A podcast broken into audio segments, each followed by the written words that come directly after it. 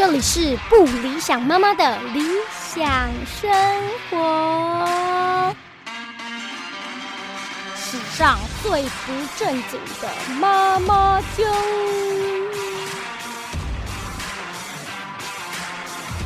Hello，大家好，欢迎收听今天的不理想妈妈的理想生活，我是不理想妈妈本人。嗨，大家，今天我要聊一个。在准备小朋友诞生之前的过程当中，妈妈或爸爸都会很被别人提醒一件事情，然后自己也很也很不知道要不要做，那就是育儿书。就是小朋友还没来之前，我们根本就不知道会遇到什么样的状况，然后到底要不要先读书呢？然后如果你要读书，你要拿读哪一本书？以哪一本书为？呃，你的归臬呢？这个是一个很有趣的提提问，就是我到底该不该读育儿书，提早为新生儿的诞生做准备？今天呢，就想跟大家来分享一下我读育儿书的经验，还有大家常常会听到在网络上或者听朋友聊到的育儿书。欢迎收听今天的不理想妈妈。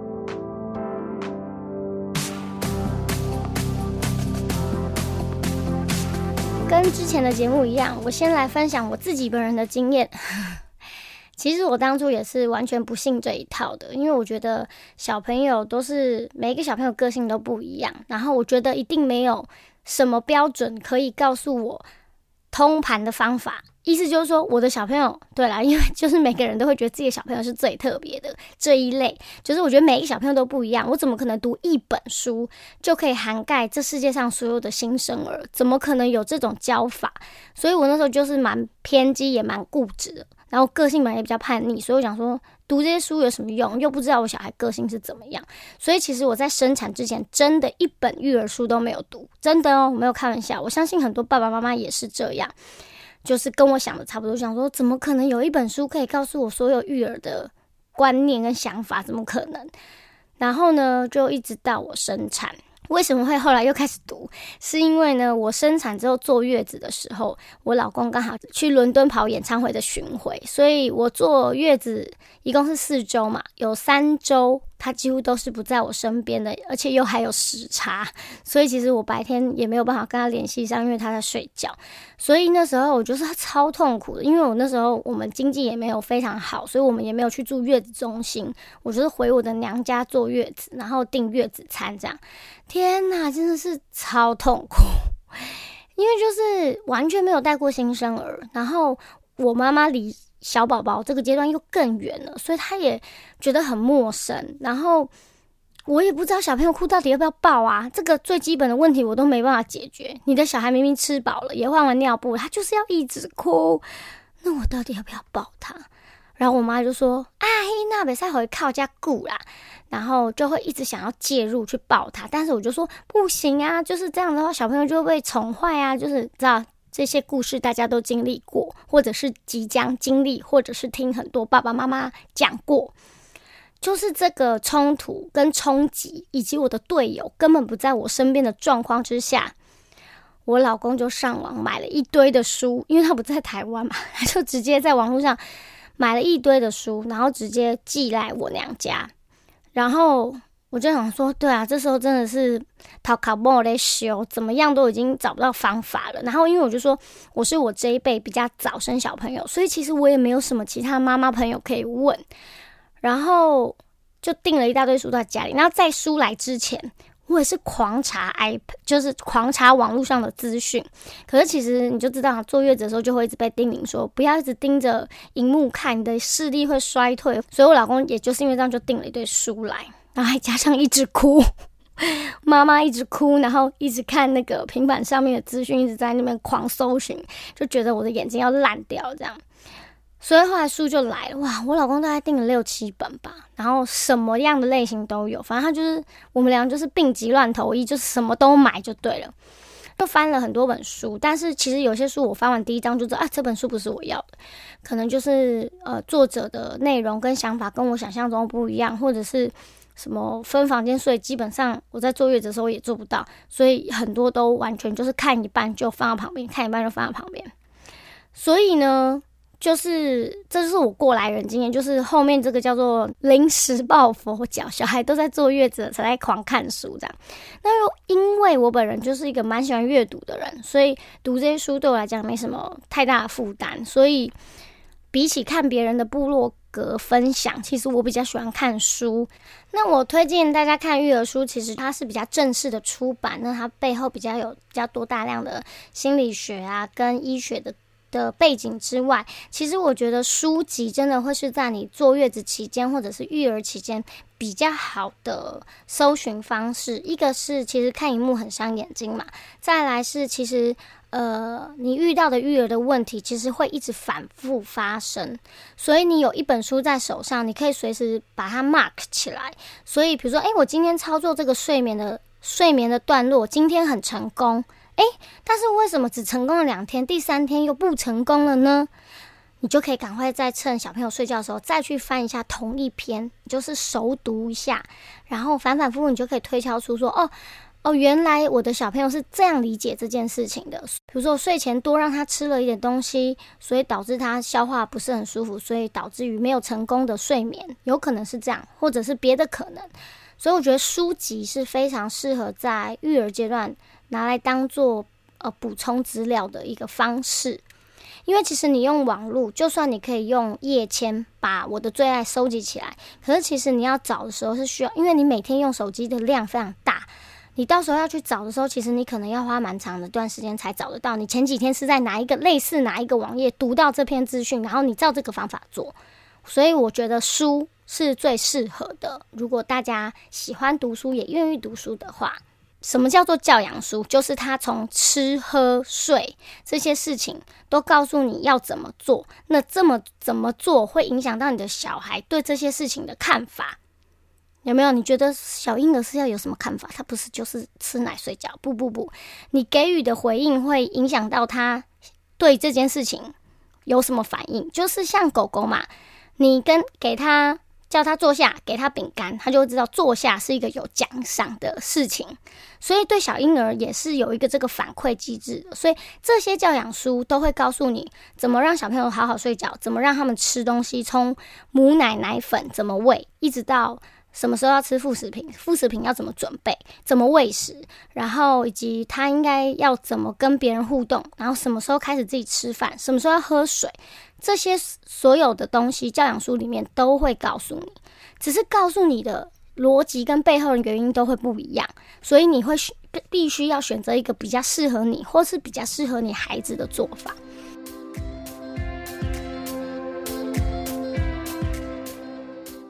好的，那就来跟大家介绍一下大家比较常听到的几个育儿的派别，就是教养的方法。我想非常非常在台湾非常非常有名，大家都知道，就是百岁医生。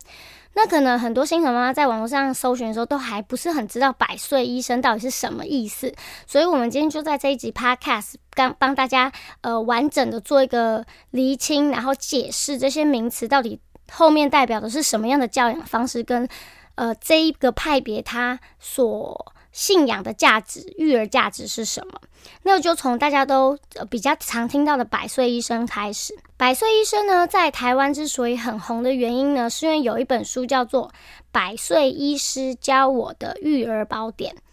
这本书的作者是林焕君，他是一个台湾出生的小孩，然后后来他嫁在美国结婚。呃，他认识了这这个百岁医师，百岁医师的本名叫做丹马医师，他是一个非常有经验的小儿科医生。呃，书上面介绍他已经行医超过七十年，就是非常资深、资深、资深的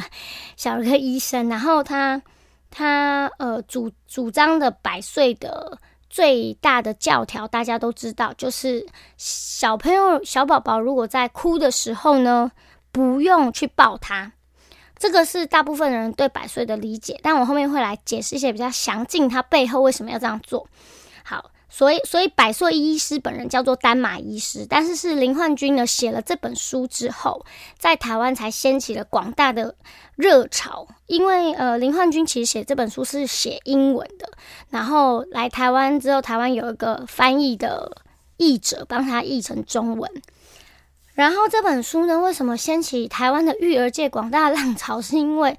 在我们传统观念里面，就是并不是这样教养小孩的。就是如果宝宝哭，我们就应该要去抱他，要安慰他，或者是长长辈会一直把他带在身上这一类的。所以，呃，百岁医生的时候实实心的原因，也因为他是来自于美国这个派别，所以我觉得可能外国的教养方式比较。特别也比较先进，所以那时候就是非常多的妈妈非常敬仰这个百岁医师的做法。百岁医师有几个重点，我在这边跟大家呃做解释一下。第一个就是我们比较知道的，小朋小宝宝哭的时候不用立马去抱他，如果你确定他已经吃饱了，以及他的尿布是干净，跟他的身体没有不舒服，你不用刻意去把他抱起来安抚他。这个是大家对百岁医师最大的一个认识。再来是书里面有提的，百岁医师是呃不主张吃奶嘴的，他希望小朋友不要吃奶嘴，呃应该要吃手指头就好了。如果他需要抚慰自己的话，吃手指头是最好的选择。然后里面就当然会提到很多奶嘴的不好的地方，就是因为吃奶嘴有优优点有缺点嘛，那他就会告诉大家缺点的部分，所以希望不要吃奶嘴。他要求的是作息一致。作息表喂奶要照正常的呃规划好的时间喂奶，呃，所以小朋友哭是没有问题的，不需要特别去安抚他。好，这是先介绍几个条列式，让大家知道一个概念。再来一个是百岁医师的完全相反的派别，叫做亲密育儿派。亲密育儿派的的教养书来自于《亲密育儿百科》。这是一本非常有系统的书，它有上上册跟下册。那这本书的作者呢是希尔斯夫妻，他们是一对呃美国的小儿科医生，就是夫妻都是小儿科医生，然后他们自己有八个小孩，所以他们把他们自己临床上面遇到的经验跟自己呃带小朋友的经验全部都把它统整，然后把它写成了《亲密育儿百科》这本书。那亲密育儿百科，你从这个书名就可以很明确的了解，就是，呃，他希望你跟小朋友的关系是很很亲密的，呃，这个亲密就是指距离上的亲密 跟心理上的亲密，所以跟百岁医生可以是光谱上的两端，就是他们跟百岁医师主张的东西是完全不同的，他们希望小朋友哭的时候就要马上回应他，然后尽量喂母奶的时候都是把小朋友挂在身上的。也就是小朋友有任何需求，最好都在第一时间回应他。然后他们也非常主张跟推广，宝宝应该跟爸爸妈妈睡在一起。哦，那刚刚那个百岁医生，呃，想当然有，就是希望宝宝自己睡一间自己的房间，跟有婴儿床。这就跟亲密育儿完全也是不一样的观点。然后亲密育儿就是我刚刚讲这几点，然后大力推广喝母奶这件事情。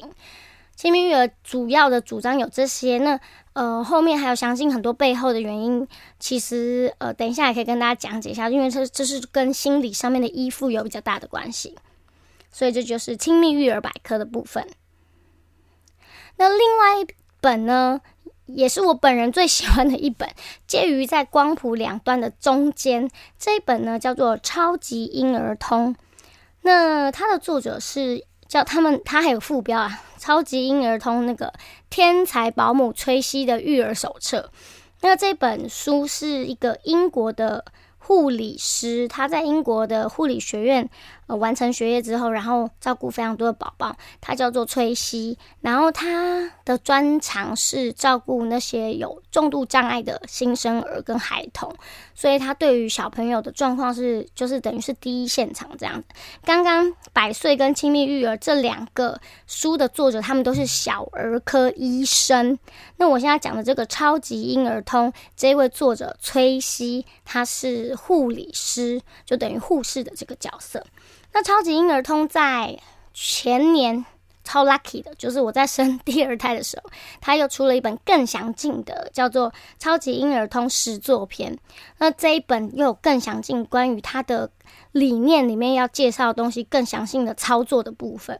那超级婴儿通为什么我说它介于这光谱的中间呢？就是它既不要求你。一定要马上去抱宝宝，但他也不要你让宝宝一直哭、一直哭、一直哭，放任他哭泣。但是他又跟百岁医生讲一样的事情，就是他希望宝宝的作息是一致的，就是说，呃，几点喝奶，几点睡觉，几点起床，这些东西都要维持他的生活上面作息的呃规律，宝宝才会健康跟呃开心的长大。但是呢，他又如同亲密育儿一样，他很需要。妈妈或爸爸或主要照顾者能够辨别小朋友的哭声，给予他适当的回应，而不是完全不回应。这是我非常喜欢超级婴儿通的原因，因为它取两端比较方便做到的，或者是为什么要这样做讲得非常明确。所以，呃，超级婴儿通是我自己本人呐，我啦不理想妈妈本人理想的育儿书。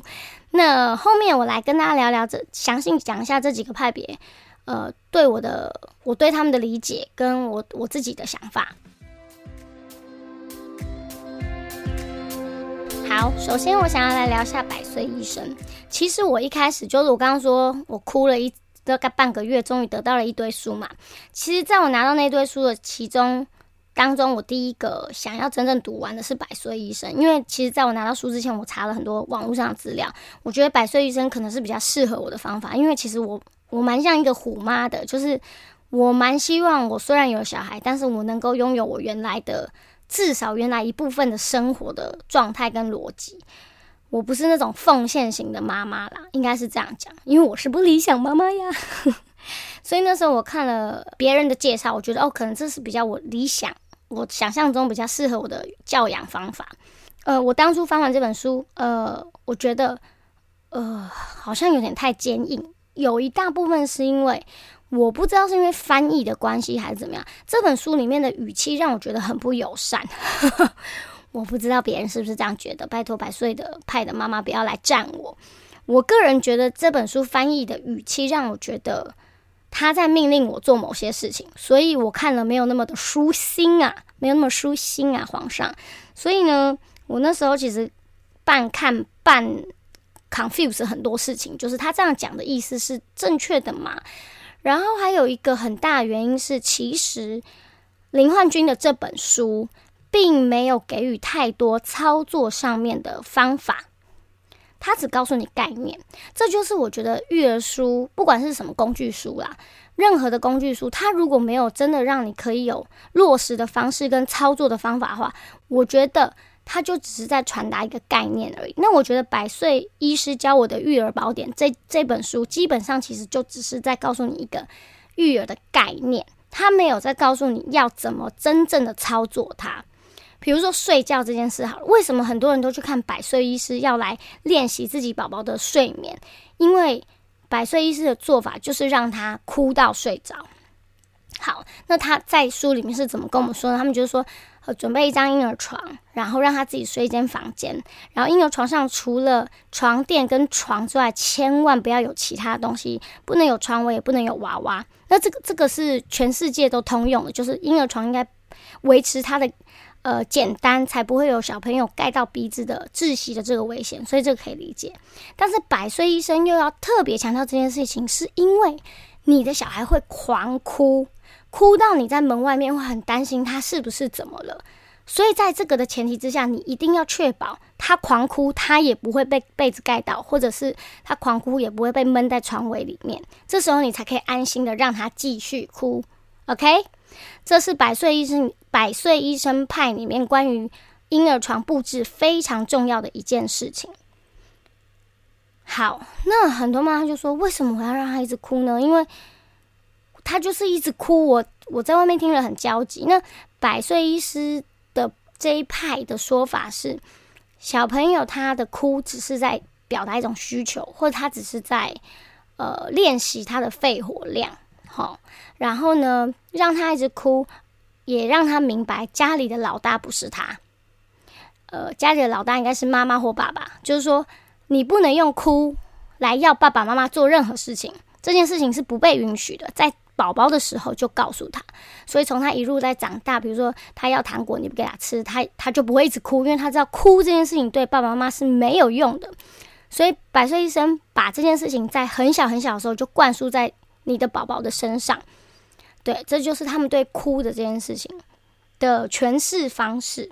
那作息一致这件事情呢，我等一下会在超级婴儿痛的时候一起讲，因为其实上基本上要求是相同的。那我为什么说这本书大部分是比较概念式的？因为其实它里面真的没有教太多怎么实际去操作。像刚刚我讲的这个部分，他就会说：“哦，我的小朋友刚出生的时候，我就会让他睡自己的房间、自己的床，然后我会把房间尽量离家人远一点，这样他哭闹不会影响到全家人的作息等等等。”它是以一种呃散文跟文章叙述的方式在写这本书，所以他基本上在实地操作上面并没有太多的琢磨。所以导致很多爸爸妈妈心生向往，想要执行百岁的时候，常常会遇到很多的挫折跟问题，不知道问谁。所以后来还有很多百岁医师派别相关的其他书籍，就是很多其他妈妈操作完之后，他们的心得也汇集成了一些书。所以大家也可以上网查一下。关于操作面这件事情，其实就有很多妈妈他们会在网络上分享他们怎么操作，但是并不是每一个家庭或每一个宝宝都一定适用这个方法。那这就是我觉得为什么他只写概念，因为实际上在操作面上，必须要妈妈自己懂得自己的小孩需要的是什么，所以在操作面上可以去做调整，但是背后的中心主旨是不会改变的。而且你执行一个派别，你就是要执行到底，不然的话，整个育儿的价值观它会很错乱，然后你的小朋友也会不知道到底为什么，为什么这时候可以妈妈可以抱我，为什么那时候妈妈又不抱我了？为什么今天下午的时候我哭他抱我，为什么晚上睡觉我哭他又不抱我了？小朋友会错乱哦，所以呃，有一个标准的价值观去教养的小孩是非常非常重要，相对相对于毫无章法照顾小朋友。只要你要给他一个你自己内在的逻辑，其实小朋友都可以很快就适应那个逻辑。OK，这是百岁医生的部分。所以其实呢，呃，从在台湾开始流行小朋友小宝宝自己睡，其实很大一部分是由于百岁医师的这个教养观念的关系。像我们台湾生长的小孩，大部分都是跟爸爸妈妈睡比较多，所以。从百岁医师开始颠覆了我们这一个世代的爸爸妈妈，甚至在年长比我们大一点点的哥哥姐姐那一辈的爸爸妈妈，可能都会因为这样而有所影响，开始觉得小朋友自己睡是重要的。现在要来讲亲密育儿的部分，我相信，呃，很多妈妈都还是很希望可以用亲密育儿的方式来回应她的宝宝。怎么说呢？因为我觉得母爱这种内建机制，有的人多，有的人少啦。像我可能就偏少，那还是有我身边还是有很多内建母爱超级爆棚的妈妈。那我就觉得他们很伟大。那亲密育儿其实要从喂母奶开始说起，就是喂母奶，这就是最亲密的关系嘛。然后亲密育儿也是主张小朋友一生出来亲就让妈妈抱在怀里，跟他有很多的 touch 这样子。那亲密育儿其实最大的一个观念就是随时呼应你宝宝的需求。什么叫做随时呼应你宝宝的需求？就是他哭的时候就把他抱起来，他想要喝奶的时候就给他喝奶，他想要睡觉在什么地方，在你的身上就让他睡觉。其实亲密育儿最基本的就是这样，就是一切以小孩的需求为需求。那这种事情就是很不适合发生在我身上，所以我那时候也是看了一点点，我就放在旁边，因为我觉得天啊，这太痛苦了。因为我才坐月子三周，我已经完全无法做自己的任何事情，我我没办法接受这样子的生活节奏，所以我一开始就很明确知道亲密育儿并不适合我。但是我身边还是有很多妈妈可以一直这样沿途一直。喂上去，或者一直照顾他的孩子上去，我真的觉得超伟大。所以亲密育儿呢，其实主张就是这个。如果你现在正在坐月子，或者是你小孩已经两三个月大，你应该就可以理解我讲的什么叫做呼应所有小孩的需求。因为大部分的时候，小孩有需求，我们也许第一时间没办法满足，我们就会先去做原本的事情，或者是所谓的让他哭一下这一类的。可是亲密育儿是完全不不想要你这样做，因为他觉得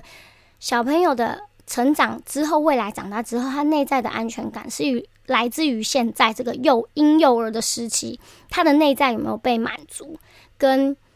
他是不是有一个有安全感的人。所以，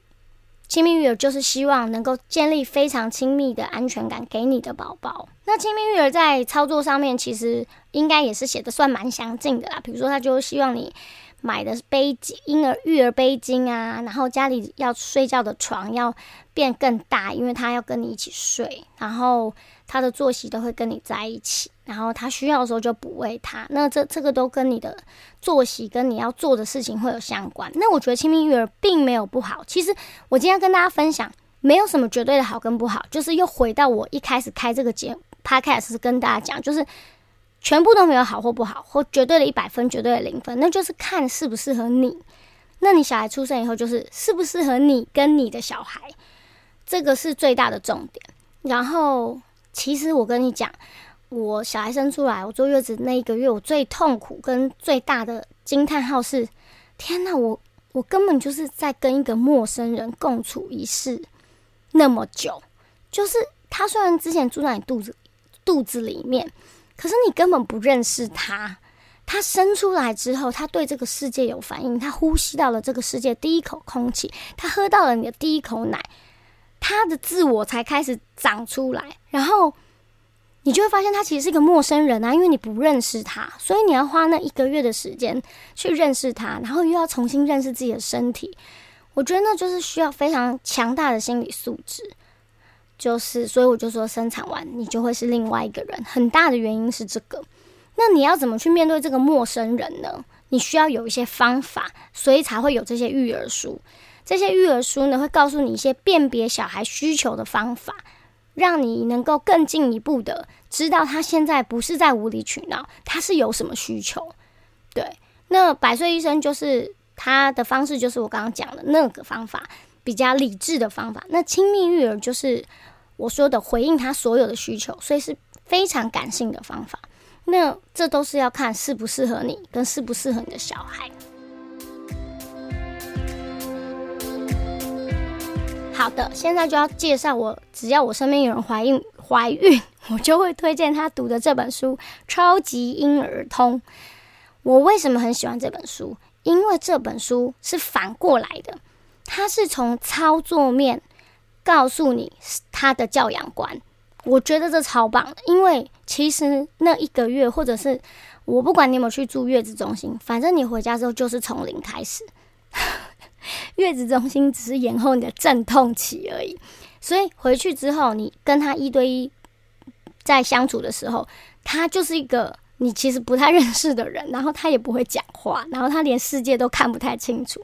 所以你变成是那个。唯一可以指引他方向的人，可是我们也没当过妈妈，所以才需要这些育儿书嘛。那我很喜欢超级婴儿通，是因为他告从操作面的方式告诉你为什么他要这样做，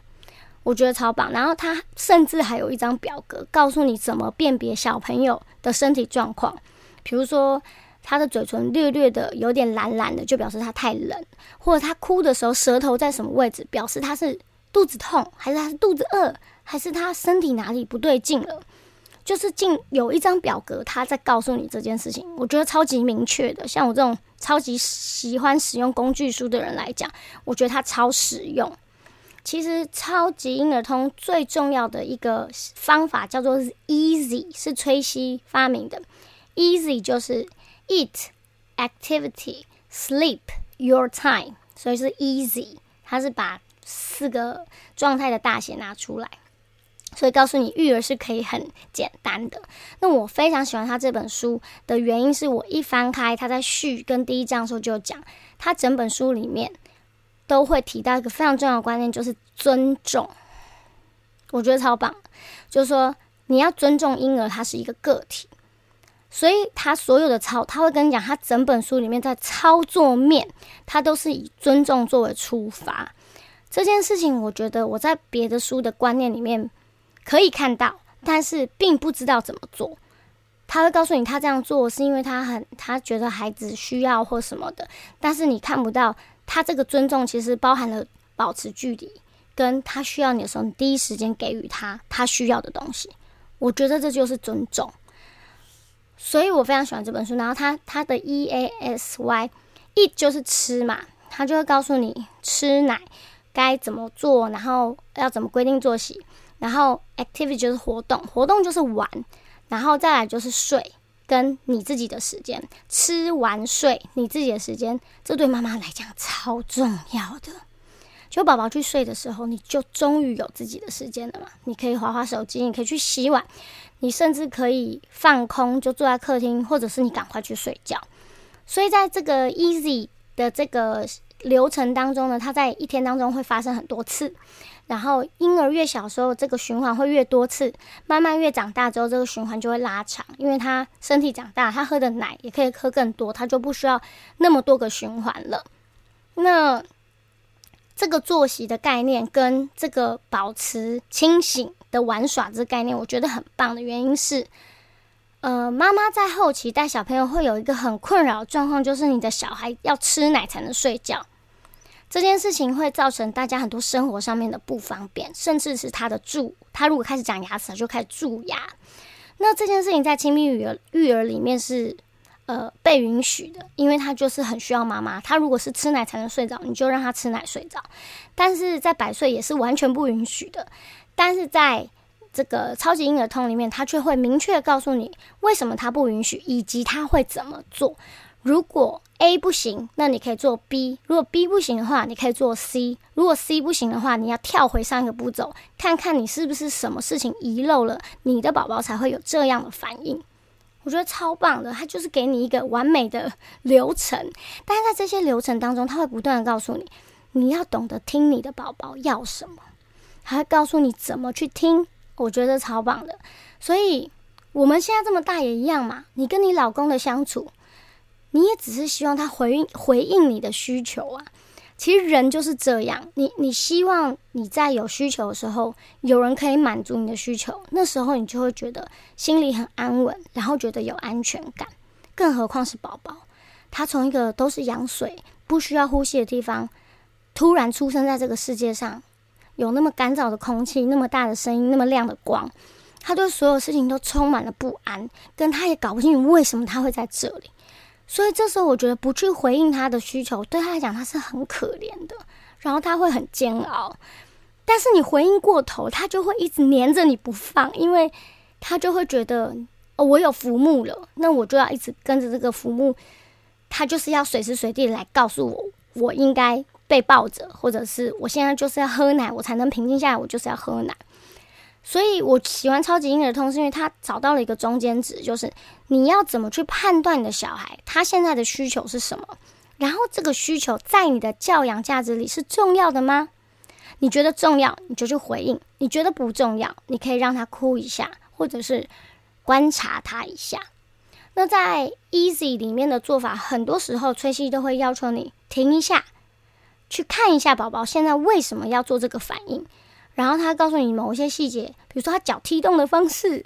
比如说他揉眼睛的方法，或是他现在是什么什么肢体加上什么样的哭声，崔西在书里面竟然都可以告诉你你应该怎么回应。所以我很喜欢这本书，是因为它不只讲观念，它是从操作面上面去讲为什么这样做。那其他的书呢，很多部分都在跟你讲观念，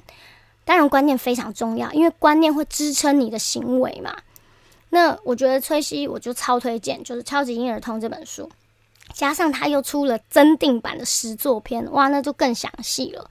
那关于这边呢，我也是用他的方式来操作宝宝睡觉跟喝奶。睡觉睡眠的这部分，我会在后面的节目再为大家介绍，因为我想睡眠这件事情，可能我跟你讲，真的不是只有宝宝睡眠这件事情，你要一路一路一直解决到小朋友上小一，他还都都还在。你要解决的范围之内，所以睡眠的状况它其实是有很多种需要调整的方法，然后对全家人的作息也都是很重要的。好，我在下一集会大家跟再跟大家介绍睡眠怎么操作，然后我是依照超级婴儿通的这个方法去做，怎么实做完成的。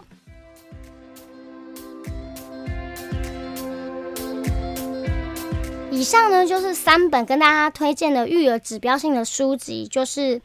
百岁医生教我的育儿宝典》，作者是林焕君，以及《亲密育儿百科》上集跟下集，作者是希尔斯夫妻。那以及我本人刚刚最后讲的这一本《超级婴儿通，然后天才保姆崔西的育儿手册，呃，作者是呃崔西，然后他还有一本诗作篇，你查到的可能会是这个比较近的版本。那以上这三本，我觉得你都可以去读，因为它是育儿教养派光谱里面比较呃完整的不同的派别，所以你大概读下来，你就可以大概明确的知道哪一种方法比较适合你的个性。哪一种方法比较适合你们家的空间跟作息？所以这这些书，那个博客来，还有什么书店、大书店都会有卖，因为他们就是畅销的育儿书。那至于中文的，就是台湾人写的育儿书也会有很多，大家可以去参考。那主要的这三个是我认识比较大派别，跟比较多妈妈在讨论的三本书，也欢迎大家有空可以读一读喽。希望有替大家解答。关于到底要不要 读育儿书这件事情啊，谢谢大家收听今天的不理想妈妈，嗯，我们下次见喽，拜拜。